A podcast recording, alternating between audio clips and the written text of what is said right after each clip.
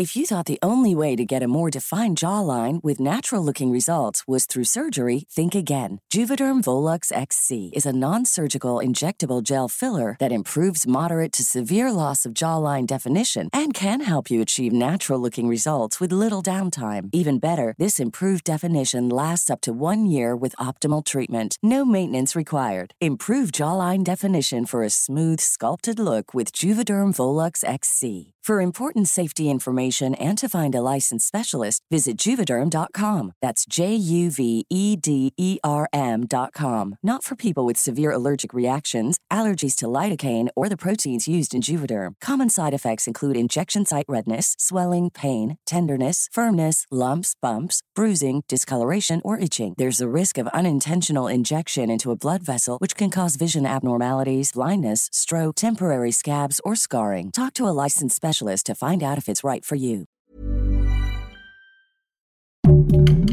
Heraldo Podcast, un lugar para tus oídos. En los últimos días, y a partir de que le fuera dedicada este año la Met Gala, gran baile que inaugura los trabajos del Costume Institute del Metropolitan Museum of Art para este año y además le sea dedicada en este momento una retrospectiva ahí en el Costume Institute, se han citado muchas declaraciones, se han evocado muchas anécdotas del diseñador de moda Karl Lagerfeld, la mayoría que lo pintan en una luz pues cuando menos cuestionable o aunque sea políticamente incorrecta.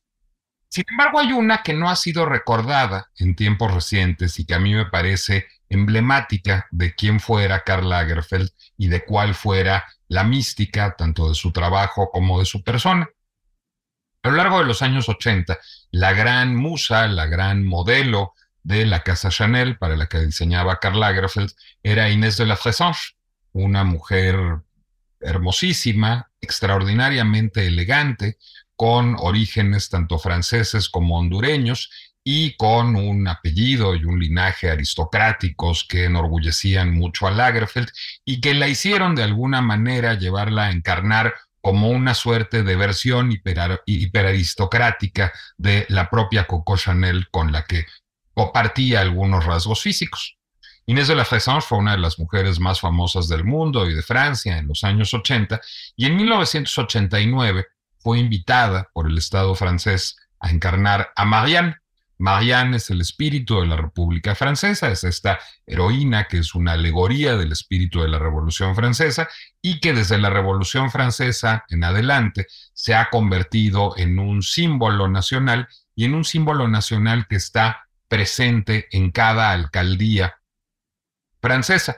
Cada 10 años aproximadamente, el Estado francés invita a una actriz, a una modelo, a una mujer muy hermosa a posar para este busto de Marianne que está presente en todas y cada una de las alcaldías de Francia. Catherine Deneuve ha sido Marianne, Leticia Casta ha sido Marianne, y en 1989 el Estado francés, la República Francesa, invitó a Inés de la Fressange a posar para Marianne, Inés de la Fressange aceptó porque tenía un contrato de exclusividad con Chanel para modelar vestidos y perfumes y cosméticos, pero no para modelar eh, bustos que representen alegorías del Estado francés.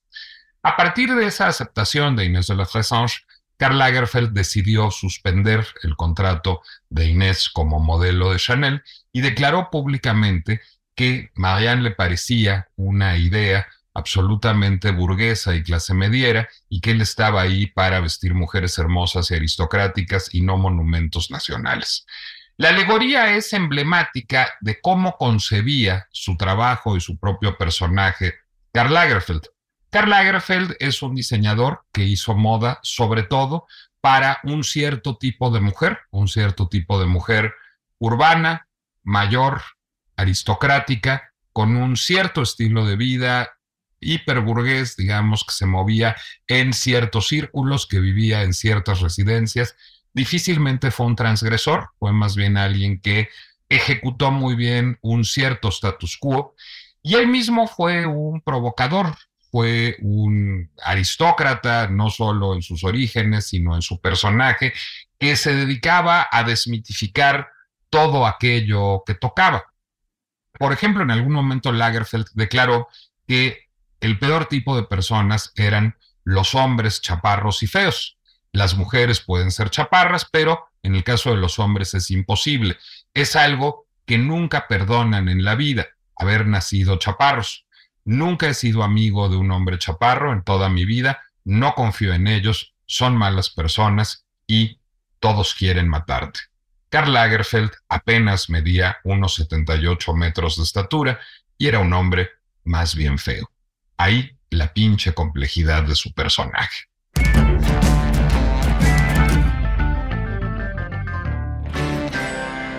Soy Nicolás Alvarado y me da mucho gusto darles la bienvenida a un episodio más de La pinche complejidad, el podcast de El Heraldo Media Group, del Heraldo Podcast, que busca justamente problematizar las situaciones que están en la discusión pública, encontrar todas sus aristas y plantear nuevos problemas a partir de ellas. Y bueno, vaya que está emproblemado a un lustro de su muerte Karl Lagerfeld, porque a partir de que el Metropolitan Museum of Art le dedica esta retrospectiva en el Costume Institute, a partir de que la Met Gala le está dedicada en homenaje y entonces, digamos, toda suerte de personajes tienen toda suerte de looks, de los que ya hablaremos con nuestra invitada en un rato más, se ha hablado mucho de la figura misma de Lagerfeld, de si era un gordófobo, de si era un racista, de si era un misógino, de si estaba en contra del movimiento MeToo, de si era antisemita o más bien era antimusulmán,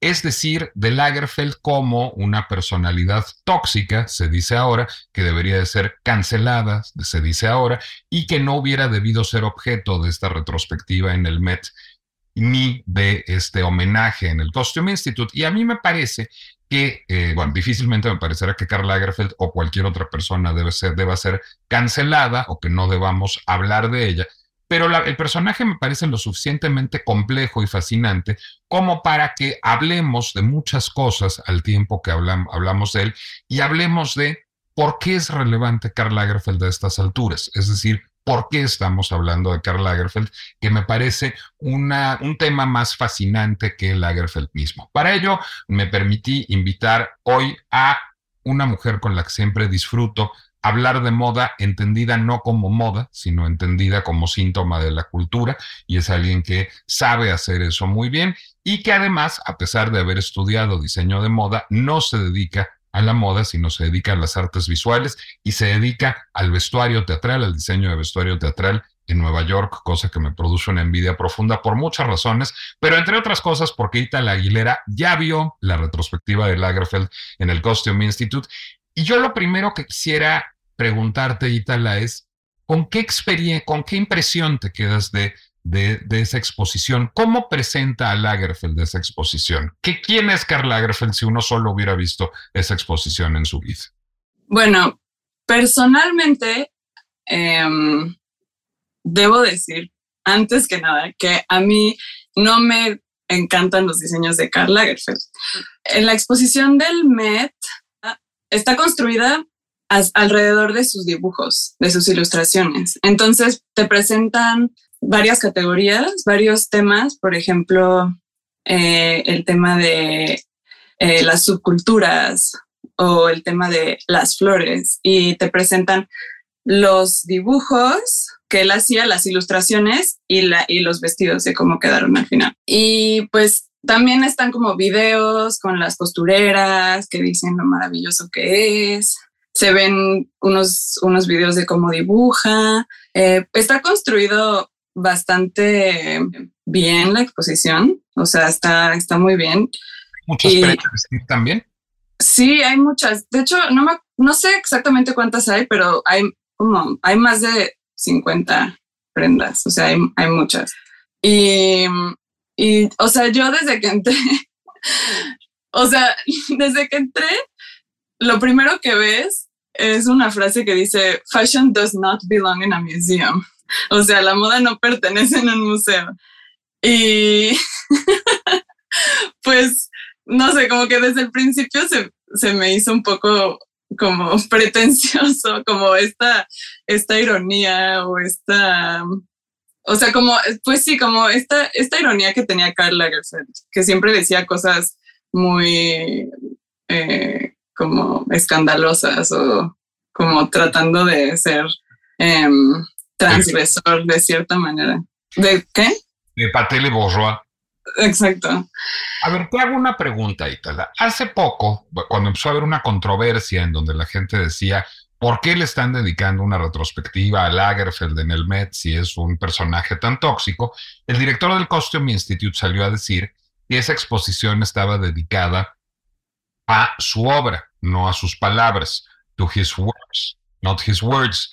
Pero según lo que he oído de otras personas que han asistido a la exposición. De hecho, estaba yo escuchando, se los recomiendo mucho, el podcast de Style Zeitgeist sobre Lagerfeld, está de verdad extraordinario y que hace un buen comentario de la exposición. Lo que decían eh, quienes hacen el podcast de Style Zeitgeist es que lejos de ahí, la exposición pone mucho en valor sus palabras. Hablaban de esta cita de Fashion Doesn't Belong in a Museum con la que empieza eh, la exposición y decían que también hay una sala en donde hay varios iPhones con varias citas provocadoras de Karl Lagerfeld. Es decir, de alguna manera la exposición nos da la imagen de este provocador, de este enfant terrible que quería ser Lagerfeld. Sí, o sea, al principio lo dicen, o sea, al principio en la exposición dice, esta, esta exposición no es sobre Karl Lagerfeld el hombre, sino Karl Lagerfeld el diseñador.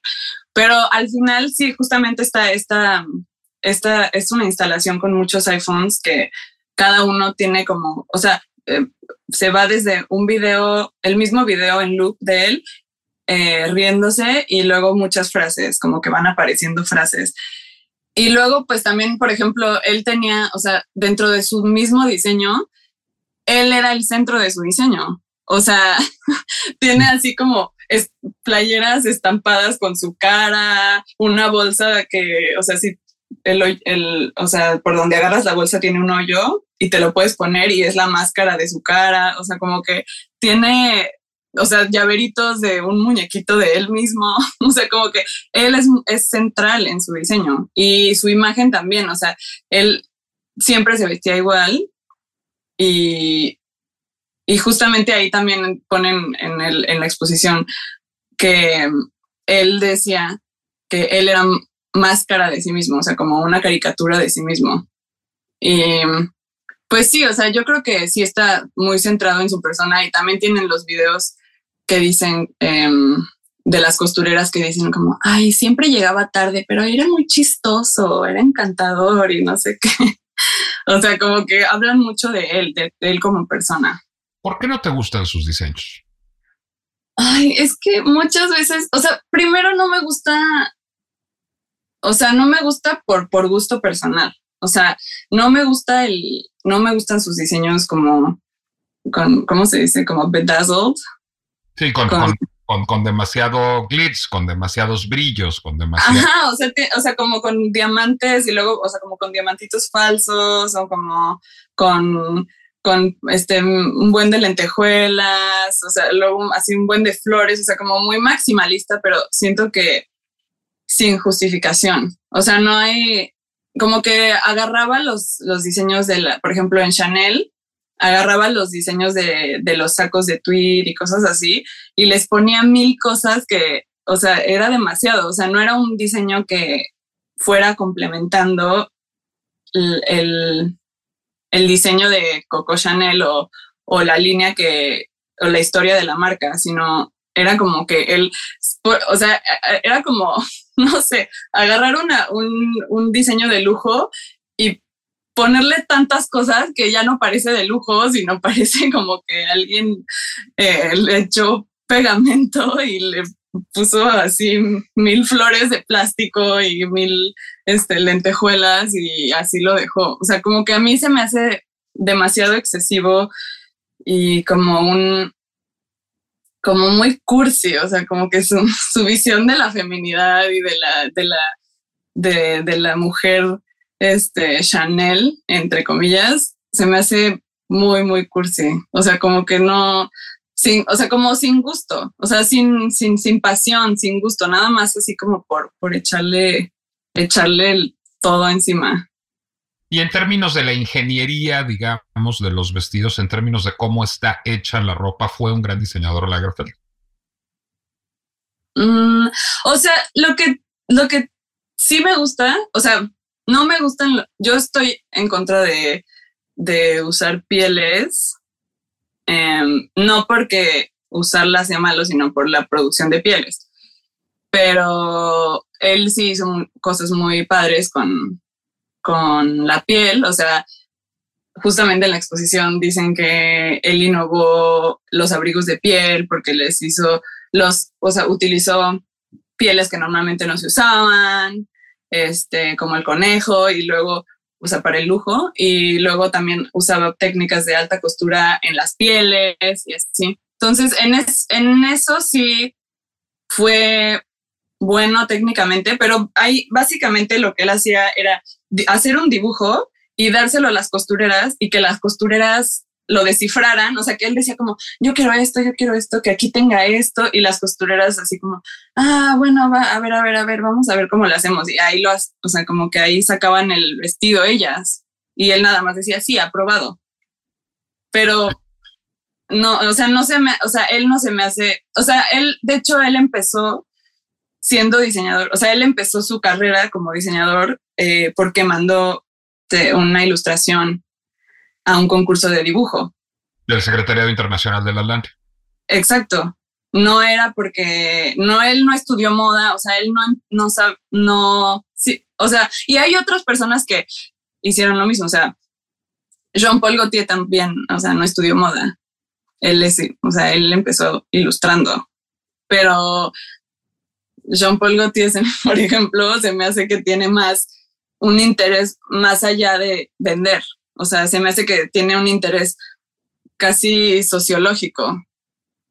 O sea, y Karl Lagerfeld se me hace que nada más quiere vender, vender, vender, hacer lujo, lujo, el lujo por el lujo, o sea, sin, sin gusto ni nada. Bueno, esa es mi opinión personal. No, quiero decirte que la comparto y la comparto, digamos, admirando a Lagerfeld en un sentido y creo que habría que situar muy bien a Lagerfeld donde está. Oía yo este podcast de el Side que lo que decía era, pues los vestidos tan bien, es decir, tan monos, tan bien hechos, no, no, no, no están mal. ¿Son geniales? No, no son geniales. Y yo estaría de acuerdo con ese diagnóstico. Es decir, Karl Lagerfeld no es Valentino, no es Coco Chanel, no es Yves Saint Laurent, no es Christian Dior, no es Alexander McQueen, no es Jean-Paul Gaultier. Es decir, no es un diseñador que haya tenido un discurso rico, complejo, con una idea de mundo de lo que es una mujer, de lo que son los tiempos históricos. Era un diseñador que veía poco a la calle, que replicaba una misma silueta muchas veces y la adornaba mucho, creo que eso lo, lo dices muy bien, Itala, y que buscaba, en efecto, el lujo por el lujo para venderle a una cierta consumidora a una cierta consumidora, además, a partir de resonancias inmediatas. Inés de la Fresson es una mujer hermosísima, pero es una mujer hermosísima que se parece a Coco Chanel. Y lo que buscaba era esta evocación de la figura de Chanel, de una, de una figura, de una hiperfigura del mito de Chanel a partir de Inés de la Fresson. Cuando se pelea con Inés de la Fresson, llama a Claudia Schiffer. Y entonces lo que busca es hacer de Claudia Schiffer otro modelo de, digamos, de imagen femenina francesa que es Brigitte Bardot. Claudia Schiffer se parece bastante a Brigitte Bardot y todo el styling que se le hacía a Claudia Schiffer en aquella época buscaba, digamos, recordarle a la gente a Brigitte Bardot. ¿Por qué? Porque él jugaba con esta cierta idea de una feminidad icónica francesa que le iba a vender al mundo como un producto de consumo. Y en ese sentido, Lagerfeld hace una cosa muy interesante, es decir, todos los emblemas de, Chanel que vimos en la Met Gala, en la alfombra roja, son emblemas que ya estaban más o menos en el ADN de la marca, es decir, a Coco Chanel le gustaban las camelias y algún vestido tenía algún accesorio de camelia, le gustaban las perlas, le gustaban las cuentas de colores, le gustaba el tweed, hizo por supuesto la bolsa 245 que tenía el acolchado, su logotipo, sobre todo para los perfumes o para las tiendas, tenía las dobles entrelazadas. Alguna vez puso de moda en los años 60 los zapatos con la punta contrastante, blancos con la punta negra, pero no eran estos gestos repetitivos que Lagerfeld hizo. Lo que hace Lagerfeld al llegar a Chanel en 1983, Chanel es una marca que está totalmente colapsada, es decir, que está vendiendo perfumes en los duty free y ya.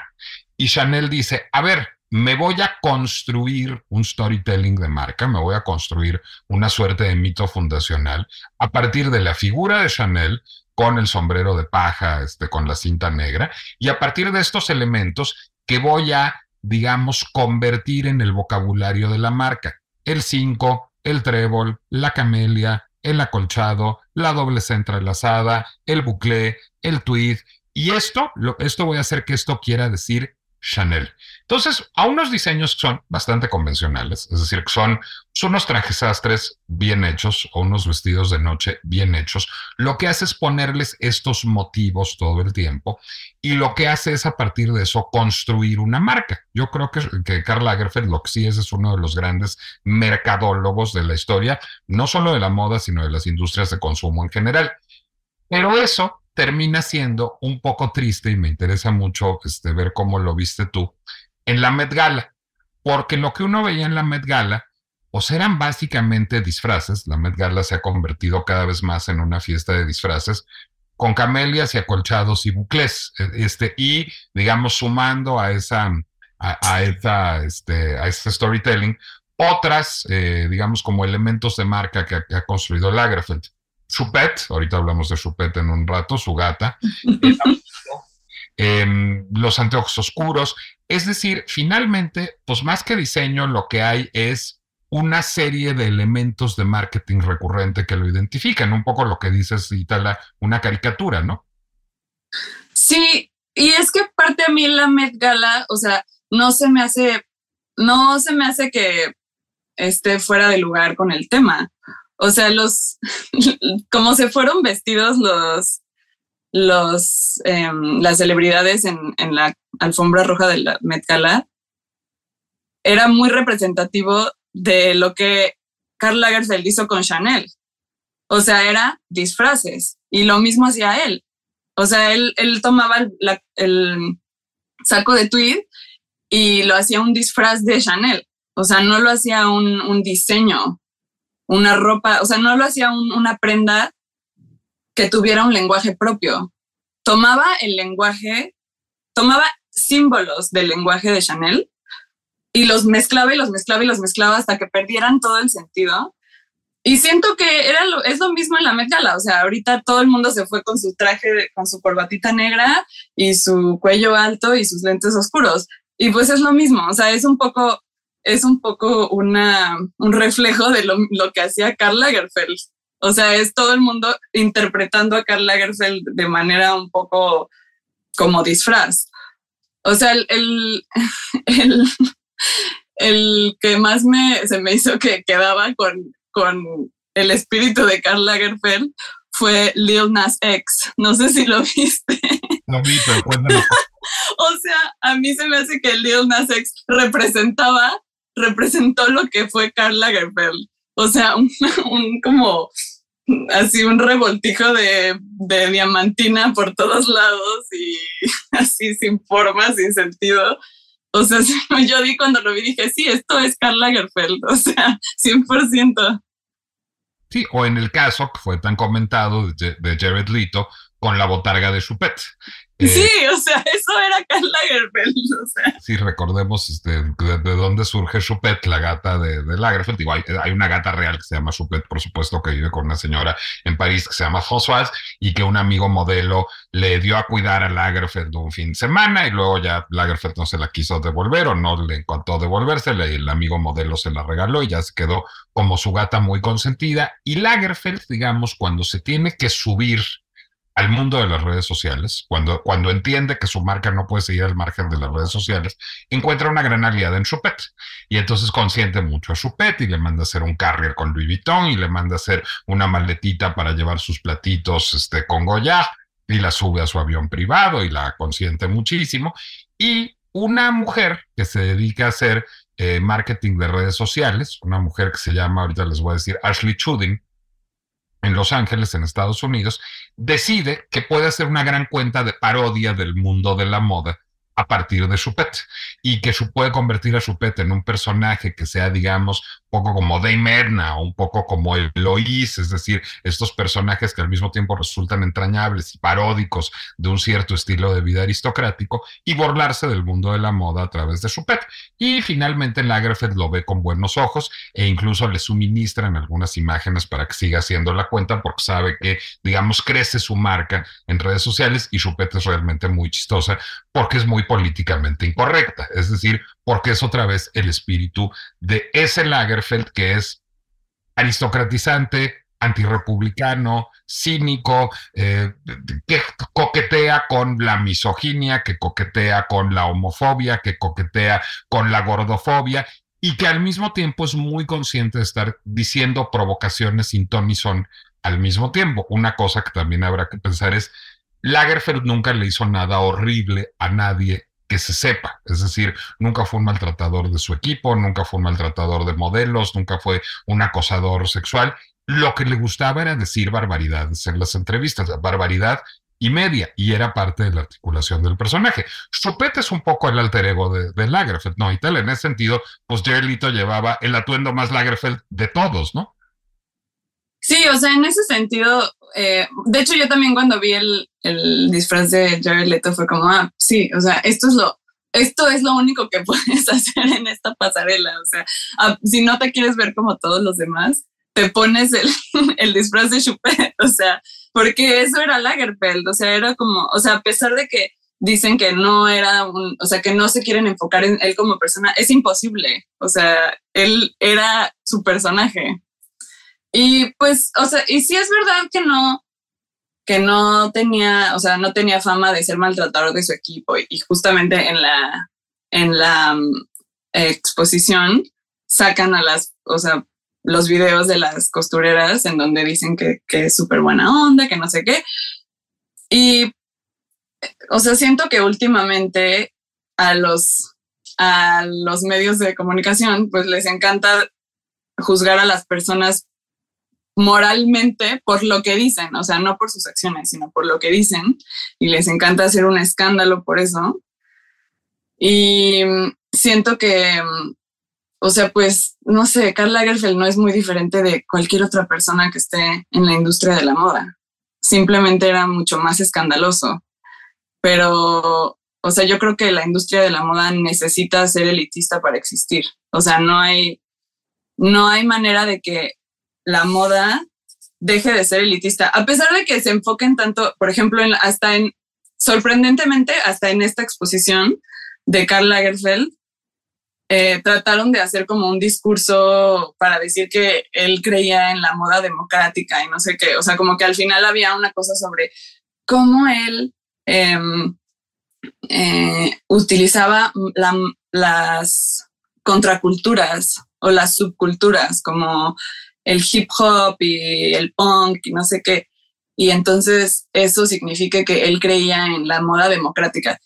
Pero no es cierto, o sea, las, las modas tienen que venir de la calle y se las tienen que apropiar y las tienen que vender caras y hacerlas, de, hacer, este, volverlas de lujo. Y de ahí ya, o sea, ya no es democrático, o sea, ahí Hey, I'm Ryan Reynolds. Recently, I asked Mint Mobile's legal team if big wireless companies are allowed to raise prices due to inflation. They said yes. And then when I asked if raising prices technically violates those onerous two year contracts, they said, What the f are you talking about, you insane Hollywood ass? So to recap, we're cutting the price of Mint Unlimited from $30 a month to just $15 a month. Give it a try at mintmobile.com slash switch. $45 up front for three months plus taxes and fees. Promoting for new customers for limited time. Unlimited more than 40 gigabytes per month. Slows. Full terms at mintmobile.com. Ya se volvió de nuevo de las élites.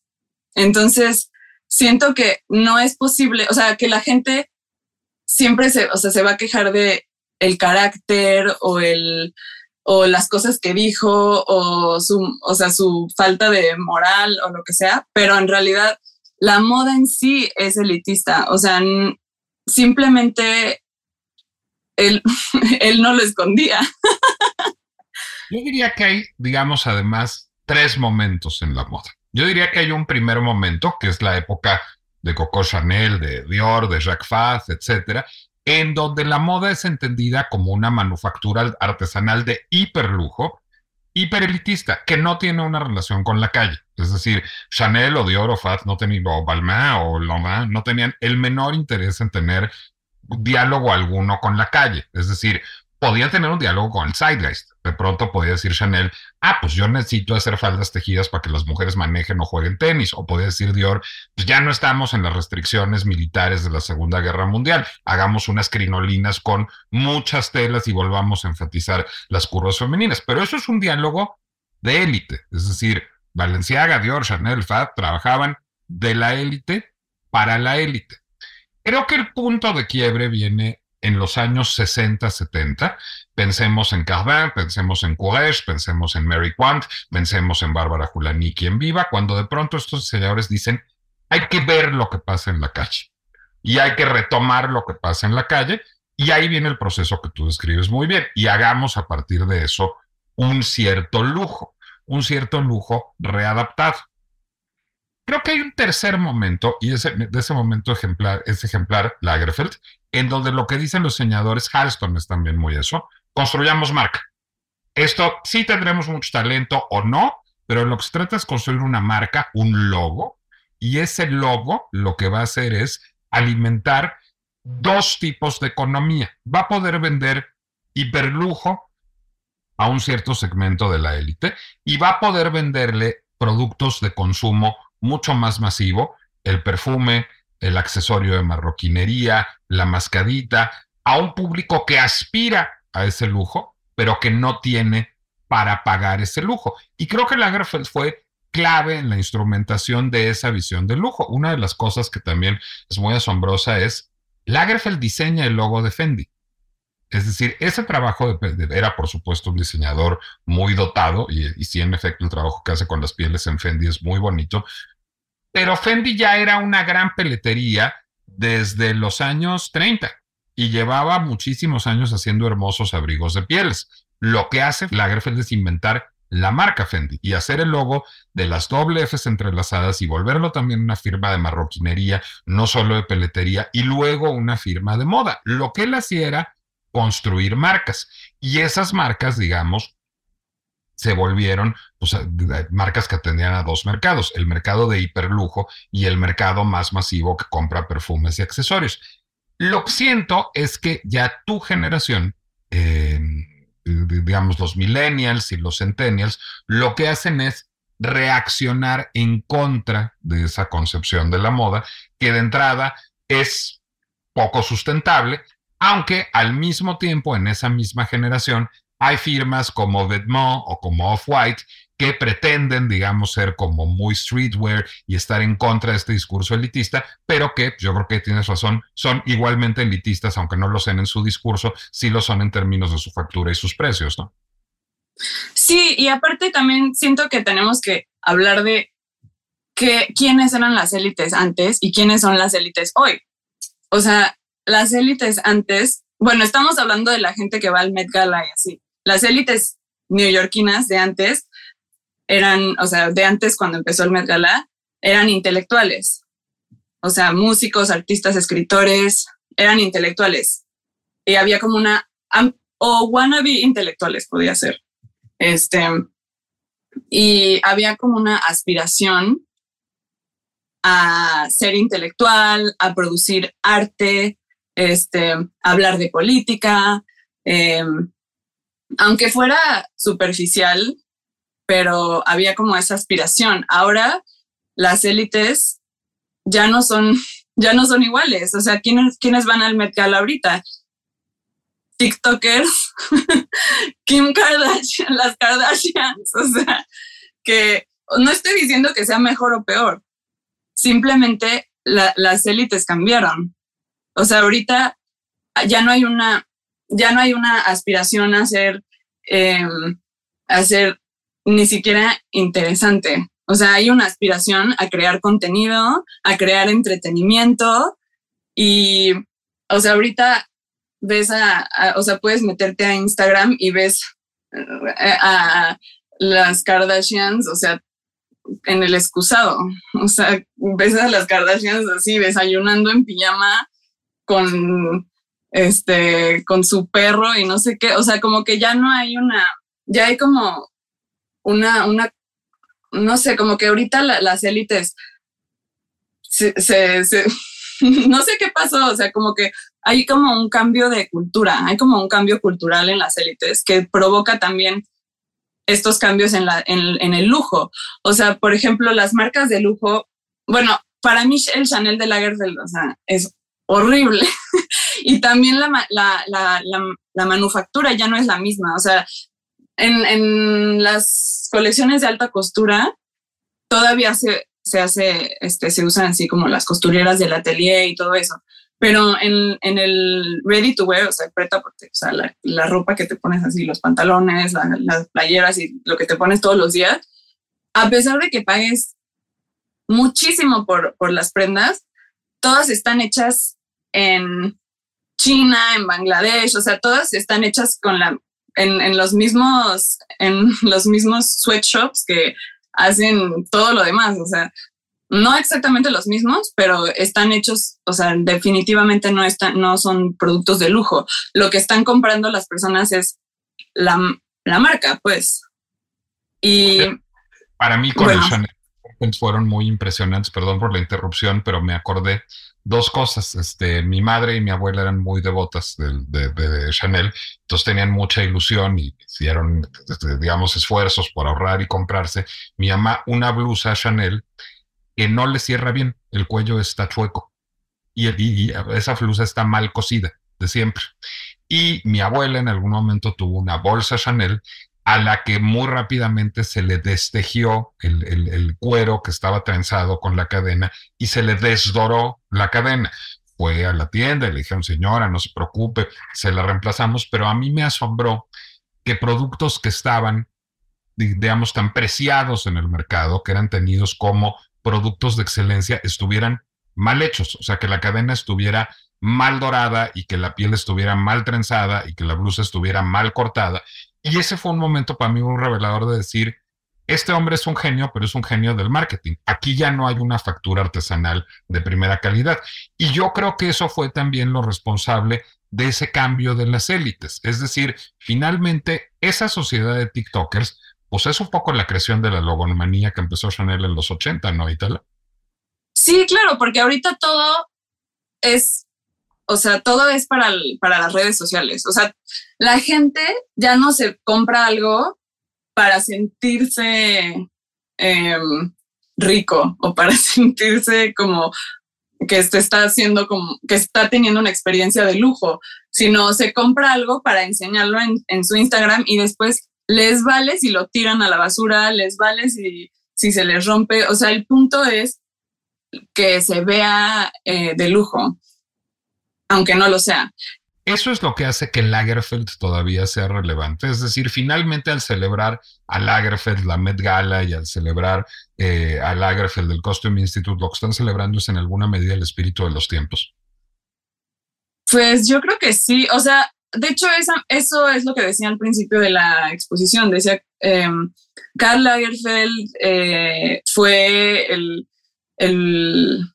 eh, como la base del, de em, este modelo de diseñador empresario que hoy es, eh, o sea, que hoy es el, el, ¿cómo se dice? Que hoy, o sea, que hoy es lo más común. O sea, que el, el diseñador de hoy está basado en Karl Lagerfeld.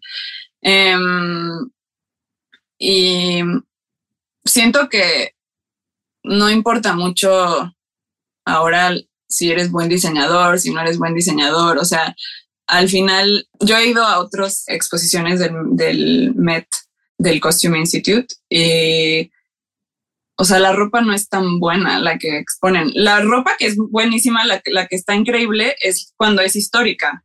Esa sí es increíble. Pero cuando exponen cosas de un diseñador eh, de hoy no está tan padre. O sea, te acercas y se ven las costuras mal hechas, los terminados no, no están tan bien. O sea, de hecho, lo que a mí no me gusta nada de Carla Lagerfeld son sus terminados. O sea, según yo era pésimo para escoger terminados. O sea, acababa, terminaba los vestidos, o sea, hacía un vestido así que estaba ok y lo terminaba con así un, un encaje horrible o con un este 10 o algo así que se veía horrible. Y siento que muchas veces, eh, por ejemplo, la, la exposición de, de Carla Garfeld está patrocinada por Chanel, por Fendi, este, por, por, por Karl Lagerfeld, obviamente. Y siento que muchas veces las cosas que se, que se exhiben ahora y también las, las cosas que ahora eh, están como, por ejemplo, en, en Fashion Week o cosas así, no están ahí porque haya una calidad de diseño o porque sea algo innovador. O sea, están ahí porque tienen contactos, porque tienen dinero y porque, o sea, pues sí, porque pagas para estar ahí. O sea, le das dinero, por ejemplo, si le das dinero em, al Costume Institute, te van a hacer una, una, exposición. O sea, yo creo que, yo creo que, mm, mm, y, también eh, es como una cosa que se retroalimenta, porque si las marcas le dan dinero, les hacen una exposición, se vuelve trendy porque todo el mundo en el Met Gala se viste así y luego todo el mundo este, toma fotos, ve las fotos en Instagram, todo el mundo va a seguir usando esas marcas y ya no hay un conocimiento de lo que, de lo que realmente significa algo bien hecho, algo de lujo. Estoy totalmente de acuerdo contigo y además incluso aportaré a, a, ese fenómeno.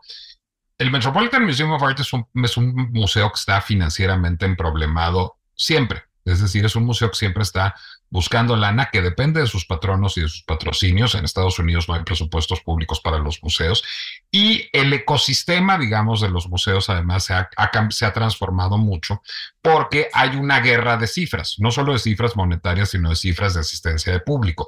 Entonces los museos necesitan hacer exposiciones que resulten atractivas a, grandes audiencias y el caso de las exposiciones del Costume Institute, de una exposición como la de, de la, de Lagerfeld, digamos, entran muy en esa lógica. Y por supuesto, pues ahí la participación, lo que puedan aportar marcas como Chanel o como Fendi o como Lagerfeld mismo o como Chloe, pues va a ser muy importante. Y en, ese sentido estoy de acuerdo contigo. Sin embargo, yo hay, hay una cosa en la que discreparía, o a lo mejor no discrepamos, sino que nada más no lo has dicho. A mí me parece importante el Lagerfeld en la historia de la moda. A mí me parece que es digno de una retrospectiva. Nada más no me parece importante como un diseñador. No me parece un gran diseñador. Me parece importante como un fenómeno de marketing que transformó la historia de la moda, en buena medida para mal, pero pero sí, digamos, me parece un hito en la historia de la moda. En ese sentido, no es digno de una retrospectiva, no porque sea maravilloso, sino porque es relevante. O sea, yo creo que la retrospectiva, o sea, una retrospectiva así para ver sus vestidos, eh, bueno, a la gente que estaba ahí les encantó. O sea, yo estaba escuchando a todos como, wow, qué padre. Y yo estaba pensando así de, no, esto está horrible. o sea, horrible. A mí se me hace horrible. Pero Em, a la gente le gusta. Yo creo que, en mi opinión, si yo eh, tuviera que organizar una exposición sobre Karl Lagerfeld, no la, no la hubiera enfocado en, en lo que, como la enfocaron en esta ocasión, porque ahorita hicieron la exposición sobre qué increíble sus diseños, este, cómo los dibujaba y mira cómo quedaban y tú ves el dibujo y el dibujo te lo imaginas así increíble y cuando ves la pieza final, o sea, parece, no sé, parece como que la compraste en, en Forever 21, o sea, está horrible. Y no, de verdad, yo me estaba, me estaba riendo, o sea, yo estaba como, no puedo creer que esto esté en un museo, o sea, tienen razón al principio de poner Fashion does not belong in a museum, porque no pertenece en un museo para nada, o sea, pero yo creo que es muy interesante sería muy interesante, no sé, tal vez hacer un estudio sobre Karl Lagerfeld, o sea, un, un, ensayo donde estudies el, fenómeno Karl Lagerfeld en la historia de la moda, o el, el fenómeno justamente de la logomanía, este, muchas cosas son interesantes acerca de él como, como una persona, como personaje, em, histórico, por así decirlo. Pero no se me hace que sea muy interesante, o sea, no se me hace que sea tan relevante, o bueno, es relevante porque, porque trabajó en Chanel tantos años y porque fue, pues sus diseños, este, fueron producidos por tantos años y obviamente cambiaron la moda. Pero yo creo que es más interesante, eh, pues sí, como una figura histórica y sobre todo em, con, un, con una perspectiva crítica. O sea, no me gusta, a mí no me gusta que, que nada más te pongan las cosas y te digan, ay, mira qué maravilloso, qué maravilloso, cuando todo el mundo, especialmente que los que están en el Costume Institute, obviamente se dan cuenta que están horribles. o sea, Ahí lo que tiene que ver es el patrocinio de marca. Es decir, Exacto. cómo a Fendi o a Lagerfeld o a Chloe, tus dise los diseños que hacía tu gurú están horribles. Entonces, e, e, es, es, por eso que el discurso va en ese sentido. Ahora, yo en ese sentido quisiera insistir en otra cosa. Yo no creo, yo oigo todo el tiempo, me, me, terminé enervado viendo The View, en donde estaban este, las buenas señoras de The View diciendo, no, es que Lagerfeld era un genio y hay que, hay que apreciar el arte aunque el artista sea maligno. A mí ni el artista me parece maligno, ni el arte me parece tal. Es decir, me parece que Lagerfeld era un genio de la mercadotecnia y eso me parece eminentemente respetable y necesario. Y me parece que parte de su genialidad mercadológica era su personaje tóxico que amarraba perfectamente con ese discurso. No me parece que haya que apreciar el arte de Lagerfeld a pesar de su personaje. Me parece que el arte de Lagerfeld es en buena medida su personaje. Me parece que junto con la camelia, el canotier y el acolchado y el abanico y la coleta, están las declaraciones tóxicas de Lagerfeld. Yo creo que él se divertía recreando ese personaje deliberadamente aristocratizante eh, y cínico. ¿No, ¿No lo crees un poco así? Sí, o sea, yo creo que más bien él no, no tenía no tenía vergüenza. O sea, y, y, obviamente cuando tienes tanto poder, no tienes que, no tienes que pensar en si te van a correr o no. O sea, eres Karl Lagerfeld. Y creo que, o sea, justamente eh, creo que todas esas, o sea, todas las, las quejas que, que hace la gente hacia la hacia, hacia las personas como Karl Lagerfeld, o sea, como gente que tiene controversias, eh, son justamente lo que quiere la industria de la moda, porque la industria de la moda es una de las industrias más eh, dañinas para, para el, eh, ¿cómo se dice? O sea, ecológicamente dañinas. Tienen, o sea, no sé, creo que son responsables para un 35% de los microplásticos que, que, hay en el mundo y no sé qué 20% de la, del, de la contaminación del agua y, o sea, cosas tan simples como un par de jeans son súper dañinos, o sea, gastan así este 20 litros de agua por jeans, por cada pantalón, o sea, así muy, muy, muy, muy dañino para... Y, y también es este muy hay como una gran explotación de los trabajadores de la industria de la moda, sobre todo eh, porque ahorita toda la moda eh, se produce en países donde la mano de obra es muy barata y donde no hay eh, eh, como tanta supervisión de los derechos de trabajadores. Y siento que todos, todas estas eh, todos estos problemas que son problemas de verdad, o sea, problemas reales que tiene la industria de la moda, eh, como que se ven opacados por este tipo de, de, problemas, entre comillas, morales, de, ay, ¿por qué Chanel tiene un, un este, director creativo que es eh, gordofóbico? ¿O por qué esta marca, por qué dijo esto? ¿Por qué, por qué no lo corren? a ver, obviamente no lo van a correr, les está, les está dando este, su entretenimiento para que no estén viendo esta otra parte que es el problema real. O sea, es justa, justamente ese es el, es la, la premisa de, bueno, es un, eso es como una adaptación de la premisa de Manufacturing Consent de Noam Chomsky. O sea, los medios te ponen el, los medios ponen el debate para que las preguntas que realmente se tienen que estar preguntando no se, no se escuchen. O sea, te dicen, este, no sé, este, Carla Lagerfeld debería tener una retrospectiva en el Met Gala o no. Y todos, sí, no, sí, porque no sé qué, no, porque no sé qué. Y mientras tanto, la pregunta de, la, ¿el Met Gala debería de existir? O sea, o este, las marcas de moda deberían eh, tener tanto, tanto poder, deberían tener, este, eh, deberían eh, contaminar tanto, debería de existir la moda todavía en el, en el sistema en el que, con el sistema con el que existe, em, como preguntas que, que realmente importan y sobre todo que, que nosotros pues no sé, o sea, como que la gente no se imagina un mundo sin, sin la moda. O sea, porque simplemente el hecho de que estén diciendo, eh, Lagerfeld debería ser este, el, el, el, el, tema del Met Gala no, quiere decir que todo lo demás está aceptado. O sea, como que quieren, quiere decir como nuestro problema, así como la, es la oveja negra. No, no es la oveja negra. O sea, es exactamente un, un, un, producto de todo lo que está detrás, de todo, lo, de todo lo tóxico de la industria de la moda. Déjame hacer el abogado del diablo estando de acuerdo contigo. Es decir, esas discusiones necesitan ser dadas y no están siendo dadas en los medios de comunicación.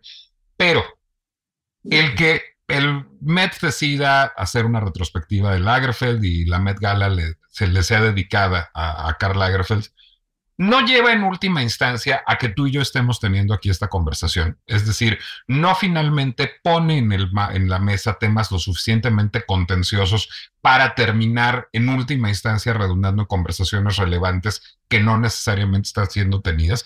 Porque si no, si la retrospectiva no hubiera sido de Lagerfeld, si no hubiera sido de un diseñador súper ecológico y buena ondita, que hace todo bien y que trabaja con artesanos de pueblos originarios y eh, es respetuoso, etcétera, pues a lo mejor no estaríamos teniendo esta discusión. Es decir, creo que poner en el mapa figuras problemáticas lleva a tener discusiones problemáticas y que las discusiones problemáticas son útiles, ¿no? Pues yo creo que de cualquier manera, o sea, no, yo estoy de acuerdo, pero yo creo que de cualquier manera habría una discusión problemática, eh, porque cualquier cosa que hagas, siempre va a haber alguien que va a decir, pero no dijiste esto, pero no dijiste esto, o como, como este, si por, ejemplo, en, el, en lo de, en, en la, el Met Gala, creo que fue 2021 de American Fashion o Em, creo que fue 2021. Em, yo escuché un podcast que, eh, de historiadoras de moda que estaban diciendo como, este, ay, no había suficientemente, suficientes em, diseñadores indígenas en la exposición, solamente había tres. yo, o sea, esto hace, no sé, tres años no les habría importado, o sea, ni, lo habrían mencionado. Y siempre, o sea, pones, dan un pasito para adelante y siempre va a haber así como eh, alguien que se esté quejando de que eh, tienen, este, son problemáticos, son tóxicos, o sea, siempre va a haber una discusión por cosas triviales. O sea, triviales como si dijo, si no dijo, y si le gusta esto, si no le gusta esto, si le cae bien esta persona o no. Y siento que, eh, o sea, yo sí creo que, yo sí creo que justamente el hecho de poner a alguien problemático va a ser, eh, va a beneficiar a la industria porque, porque la industria no quiere que estemos hablando de otras cosas. O sea, no quiere que estemos hablando de todos los, los otros problemas que realmente son importantes. O sea, que realmente, em, o sea, si, si tú si tú, em, si tú dijiste algo que fue hiriente para alguien, sí, tal vez es importante para esa persona, pero no creo que le vaya a cambiar la vida. En cambio, si, si tu marca está contaminando este, el agua, como está mal hecha, todos están tirando la ropa después de dos meses de que la usan y toda esa ropa que está hecha de poliéster se vuelve microplásticos. O sea, todo eso se me hace mucho más relevante, pero eso no se está cuestionando. ¿Por qué? Porque están todas estas, em, todos estos cuestionamientos morales como de una cortina, o sea, una cortina tapando todo lo que está detrás para que la gente se esté peleando por, por así, por cositas, en vez de, en vez de, en vez de ver el problema real. Esa es la pinche complejidad de la cultura contemporánea, me temo, Itala Aguilera. Gracias por habernos acompañado este día, en esta ocasión, en la pinche complejidad y te ofrezco que vayamos explorando esos temas porque en efecto la industria de la moda es un fenómeno fascinante y preocupante desde muchas perspectivas, desde la ambiental, pero también desde la sociológica, desde la cultural, y, me gustará seguirlo explorando contigo y con otros interlocutores. Como tú eres eh, una crítica del sistema, ya no tienes presencia en redes sociales, ¿es correcto? Exacto, ya no. ¿Quieren ustedes eh, saber más de Itala Aguilera? Pues tendrán en este momento, por ejemplo, tiene una residencia en Governor's Island, en donde está haciendo un proyecto de artes visuales y si andan por Nueva York, pues dense, una vuelta por ahí porque en el mundo digital no la van a encontrar. Yo que sí soy este, un cínico irremisible como Carl Lagerfeld, sí tengo un Instagram que es Nicolás Alvarado Lector, ahí me pueden eh, encontrar y pueden escuchar este podcast en todos los lugares en donde habitualmente siguen podcasts como Spotify, Apple Music, Amazon, Deezer, YouTube, etc. Soy Nicolás Alvarado, soy un hombre chaparro y feo y esto fue La pinche complejidad.